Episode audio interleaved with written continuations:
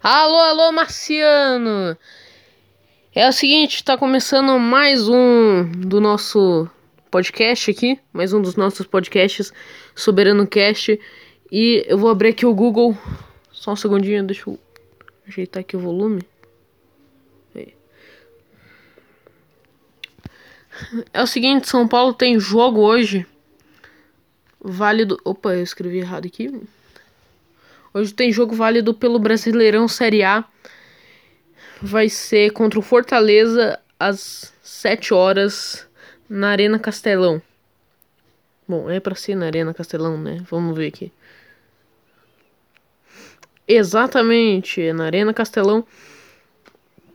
Lembrando que é uma briga pela parte de cima da tabela, em, pelo 12 segundo Fortaleza nosso quarto lugar, que é o São Paulo. Lembrando que o São Paulo precisa dessa vitória para conseguir passar do Flamengo e do Atlético Mineiro. E o São Paulo tem dois jogos a menos que o Atlético Mineiro e três jogos a menos que o Flamengo. Então, né? E, e quatro jogos a menos que o Internacional. Então, que tá jogando agora, né? contra com o Santos. Nossa, todo mundo tá empatando em 0 a 0 que, que tá? Não sei, não dá pra saber com quem que é. Calma aí, vamos ver aqui, ó. Internacional. Tá empatando com o Santos. Então, com esse empate, o Internacional vai chegando a 37, vai fazendo seu 21 jogo.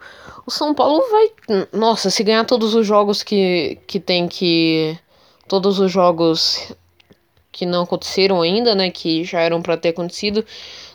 Se ganhar todos os jogos adiados, o São Paulo vai ficar isolado em primeiro.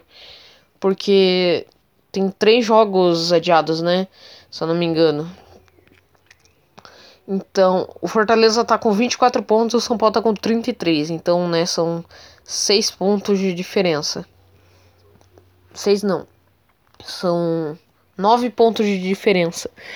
Fluminense vem logo atrás com 32 e Santos também com 32. Daí o que, que tem para frente? Flamengo com 35, Atlético Mineiro com 35 e com o empate o Internacional vai conseguindo 37 pontos, né? Mas com uma vitória vai conseguir 39, então 39 para 33, 6 pontos de diferença para o São Paulo.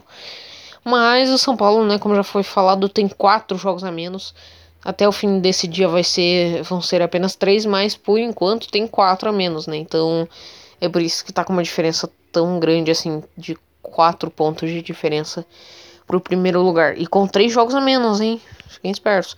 Mas o que vai acontecer agora, que não é repetido, né? Aqui, estatísticas. Vamos, vamos ver aqui, ó. Minuto a minuto, por enquanto só tem as curiosidades. São Paulo ganhou seis seus, ganhou seus últimos três duelos ante, ante o Fortaleza pelo Brasileirão. Não levou gols em duas das três vitórias dessa sequência. Fortaleza perdeu apenas um de seus últimos oito duelos em casa pelo Brasileirão, cinco vitórias, dois empates. A derrota foi em seu confronto mais recente, quando perdeu por 1 a 0 ante o Fluminense. São Paulo mantém uma invencibilidade de 10 partidas na Série A, com 5 empates e 5 vitórias. Nesta sequência, anotou 19 gols e sofreu 8. Então, esse jogo pode tanto colocar as equipes. Olha só, se o Fortaleza ganhar, ele já fica empatado com o Corinthians e com o Bahia na tabela. Nossa, olha só, o Atlético se afundou na zona de rebaixamento. Então, Fortaleza, Corinthians e Bahia ali brigando, né? O Ceará também com apenas um ponto a menos que o Fortaleza.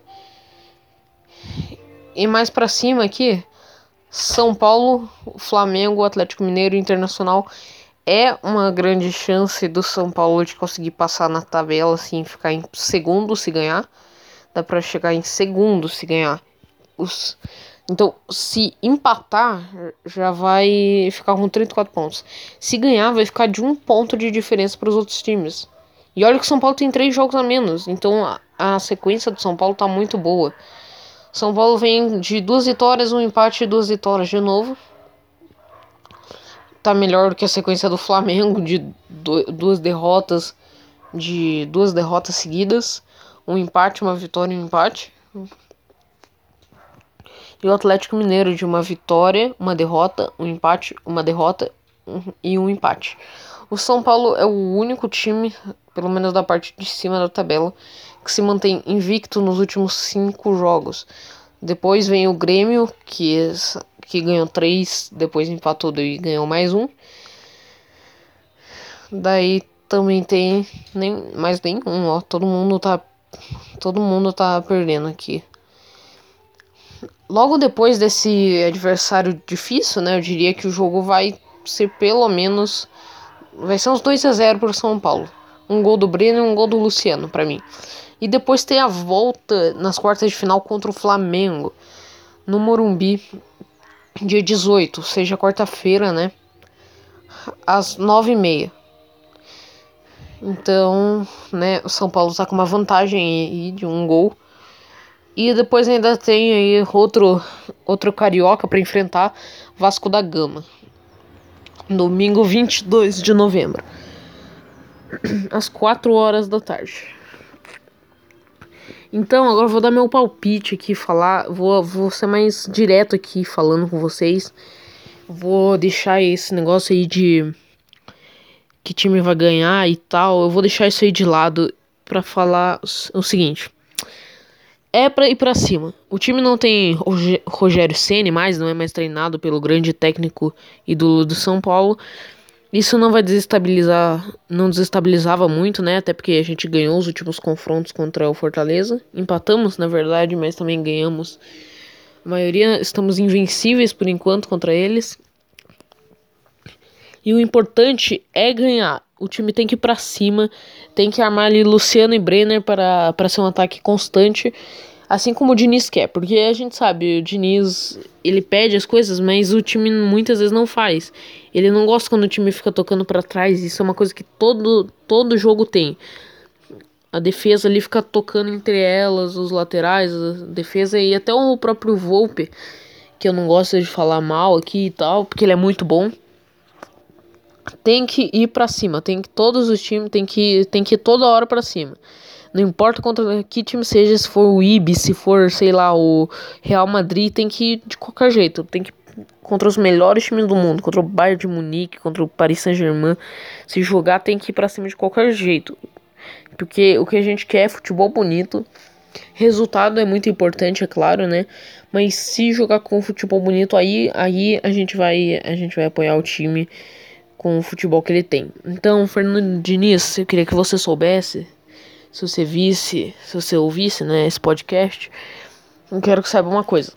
Se o que você fizer der certo, eu não tô nem aí se tá sendo mal feito, se, se a diretoria quem tá lá dentro é o pessoal horrível, o pessoal que não sabe comandar o time, eu não tô nem aí.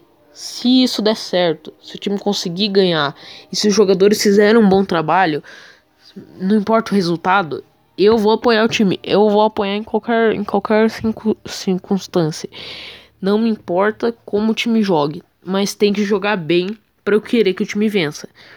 Pra eu não vir aqui dizer que eu quero que o time perca pro Dini sair para entrar outra pessoa. Eu quero apoiar o time do jeito que ele tá. Do jeito que ele esteja no momento. Nem que, sei lá, volte o Cuca que fez um 2019 ali o começo de 2019 foi horrível o ano dele no São Paulo. Em 2018 ele chegou ali, o Aguirre saiu, foi horrível também, não gostei, não. O São Paulo precisa que alguém bom fique na diretoria e é bom mesmo que que os quem está disputando as vagas para eleição do São Paulo são dois caras que você sabe que vão fazer o trabalho direito, que você sabe que não vai ser que nem o Leco foi, não vai fazer, não vai usar da corrupção, não vai usar do Rogério Ceni, por exemplo, em 2016 para se reeleger presidente do São Paulo. A gente não quer, a gente não quer ele treinando, a gente não quer ele internamente no São Paulo. A gente quer um São Paulo que jogue bonito, que não seja corrupto, que nem esse desgraçado do Leco, que não tenha aquele idiota do pássaro. muito menos com o Raí, que manchou a história dele pelo time só graças a essa péssima diretoria aí, que provavelmente é mais culpa dos outros diretores do que dele. A diretoria, a chapa do Leco não, não é a chapa que o São Paulo merecia que um eleitor tivesse, que alguém digno tivesse. Então, se for o Casares ou o Natel, eu não tô nem aí para quem vai ser eleito. Um deles vai fazer um ótimo trabalho. Eu não posso votar, infelizmente, é claro. Os torcedores mereciam votar, porque senão o Leco nunca teria sido eleito. Eu tenho certeza que é bom que, o, que eles tragam o Murici Ramalho. Eu queria que eles trouxessem. Seria muito bom. É sério, sério. Mas, enquanto isso não acontece, é, fica difícil, né? As, as chances. Enfim. Rogério Senna e tal, não vai dar. A única certeza confirmada, né, que Fernando Diniz vai sair. Ele tá fazendo um trabalho bom? Tava, tava conseguindo aí ficar invicto. Mas se entrar um treinador que não meta nos nervos do São Paulino, que não dê sorte, que não, que não ganhe jogo à base de sorte e de bons jogadores, que o técnico seja bom, pelo menos os treinadores, os auxiliares técnicos que não fiquem tretando com o juiz para serem expulsos e que apoiem o time do jeito que ele merece ser apoiado, aí eu vou torcer pelo time como um todo, não só pelo São Paulo como como o São Paulo. Eu quero torcer pro pro São Paulo como o time e quero torcer também pelos torcedores, pelos jogadores, pela diretoria. Eu quero torcer por todo o São Paulo, não só pelo pelo time, pro time ganhar. Eu quero torcer pro os jogadores, quero torcer, quero que o treinador seja tão bom que eu comece a torcer por ele, que mesmo que ele saia do São Paulo, ele tenha feito um trabalho tão bom que eu torça para ele. Eu quero isso. Eu quero, eu quero um, um digno, eu quero alguém que já tenha feito história no São Paulo. Eu quero alguém bom, eu quero alguém que faça diferença dentro do São Paulo. E, e não é só sobre mim, é sobre todos os torcedores, todo mundo que tá no São Paulo. Todo mundo quer isso. De dentro ou de fora do time. Seja, seja na diretoria de dentro ou seja nos torcedores do lado de fora, fora do campo, fora do CT. A gente não liga pro para isso. A gente quer um time bom, a gente quer torcer pelo time e não por por esses caras, esses diretores esses diretores, como diria o velho Mequetrefe, a gente quer torcer pelo time inteiro desde que esses diretores saiam. A gente torce pelos diretores, pelo treinador, pelos jogadores e não só pelo time. Apesar da gente gostar tanto assim do time. A ponto de apoiar ele até quando ele não merece mais. Pelo menos com essa diretoria fraca. Então, vou deixar aqui meu recado. Eu quero torcer eu quero torcer pelo time e não para o time, ok? Então é isso. Obrigado. A gente se vê no próximo podcast. 2 a 1 São Paulo, 2 a 0, 2 a 0. Vamos colocar assim, 2 a 0 São Paulo. Se o time pra frente, cara.